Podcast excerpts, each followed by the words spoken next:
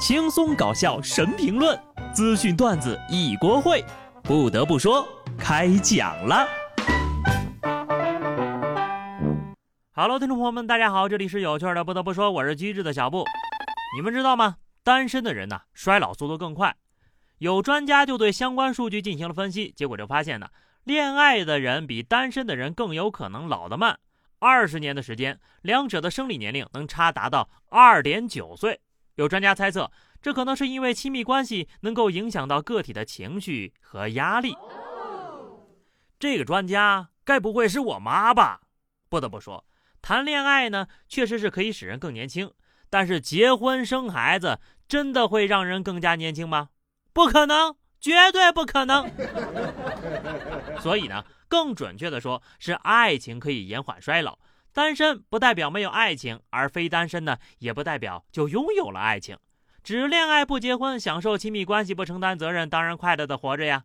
一个人有一个人的好，两个人呢也有两个人的好。但是两个人在一起，必然会有新的烦恼。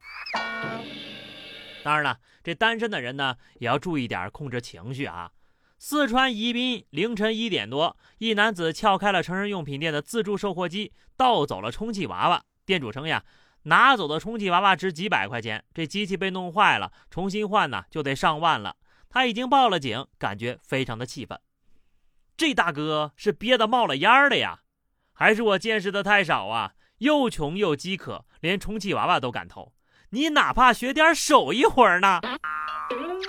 再怎么喜欢也不能偷人东西啊！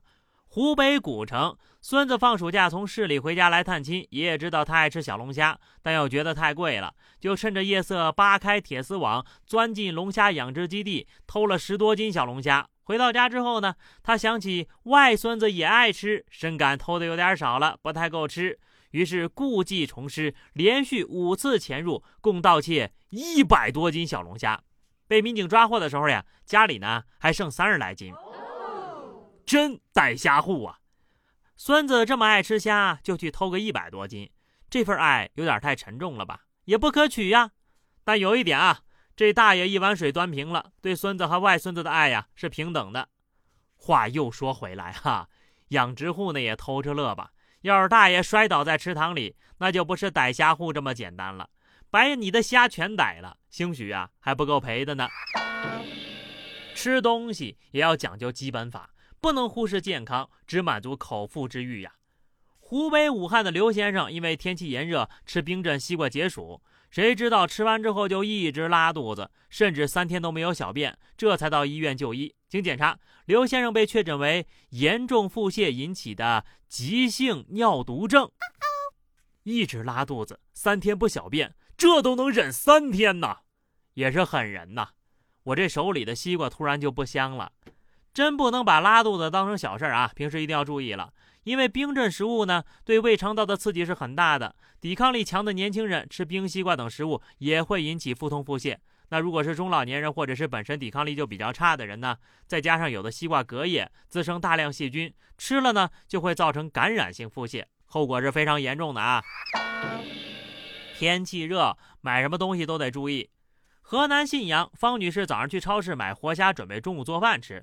一个多小时的路回到家呀，发现原本活蹦乱跳的虾全死了啊！其中呢有五六只虾已经红了。方女士说呢，那天气温有四十一度，可能是自己把虾扔在地上和在这个电动车的后座上放了一会儿的缘故，温度太高导致虾被烫熟了，就觉得十分的好笑。虾呢也是万万没想到。还在路上呢，就上路了。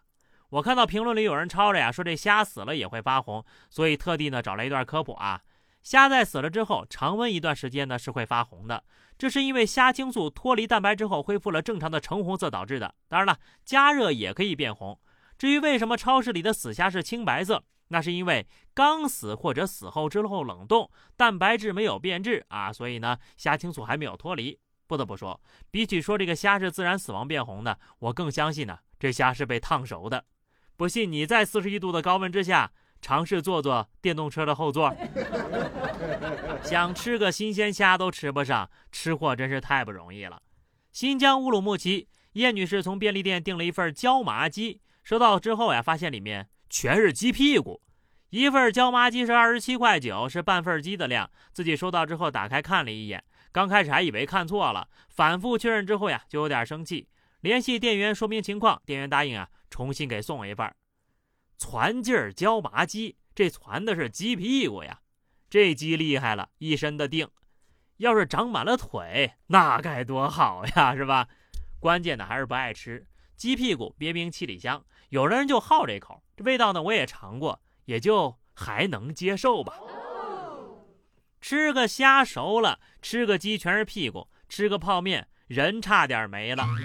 新疆库尔勒一大白凌晨执勤饿了，想吃碗泡面，结果一口还没吃到嘴里呢，泡面突然弹起炸裂，汤面四处乱溅，场面十分吓人。大白介绍自己泡面的时候呢，没看到泡面下面有个打火机，打火机遇热爆炸了，当时还以为是手机炸了呢。所幸没有受伤呀，太危险了。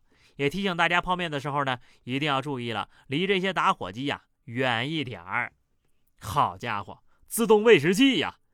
打火机炸飞泡面的那一刹那，这座城市又多了一个挨饿的人，迷茫着在泡面的海洋里。还好这碗面飞起来没扣人脑袋上，也算是上天的恩赐了。不然呢，这穿个防护服还不好换呢。危险呢是无处不在的，它最危险的地方，那永远就是危险的地方。某红书上推荐了杭州一处废弃矿洞，内容称呢这里是非常棒的户外探险地，你若想来，欢迎加入我们。当地的施工队呢听闻风声之后，吓得连夜就把洞给封上了。其实呀，这里的矿洞不止一个，有一个矿洞已经被前来打卡的游客强行扒开铁门钻进去过了。我知道这地儿呢就是二次元入口。进去之后呀，回到家就变成相片摆桌上了。我知道今年夏天特别热，我真的真的真的啊，那不是所有的地方都能成为避暑胜地的。那废弃矿洞也敢去呀？你只看到门上的入内，不去想想前面是不是还有禁止俩字儿是吧？好良言难，呃，算了算了，辛苦封洞的工作人员啊，顶着四十多度的大太阳加急作业。我虽然不是什么网红，但也请大家听我说一句啊。别在网上刷到个什么玩意儿都想过去看一看、玩一玩。那出发之前也用脑子想一想，有些地方是不错，但有些地方天虽然热，那命更要紧吧。好的，朋友们，那么以上就是本期节目的全部内容了。关注微信公众号 DJ 小布或者加 QQ 群二零六三七九二零六三七九，来和小布聊聊人生吧。下期不得不说，我们不见不散，拜拜。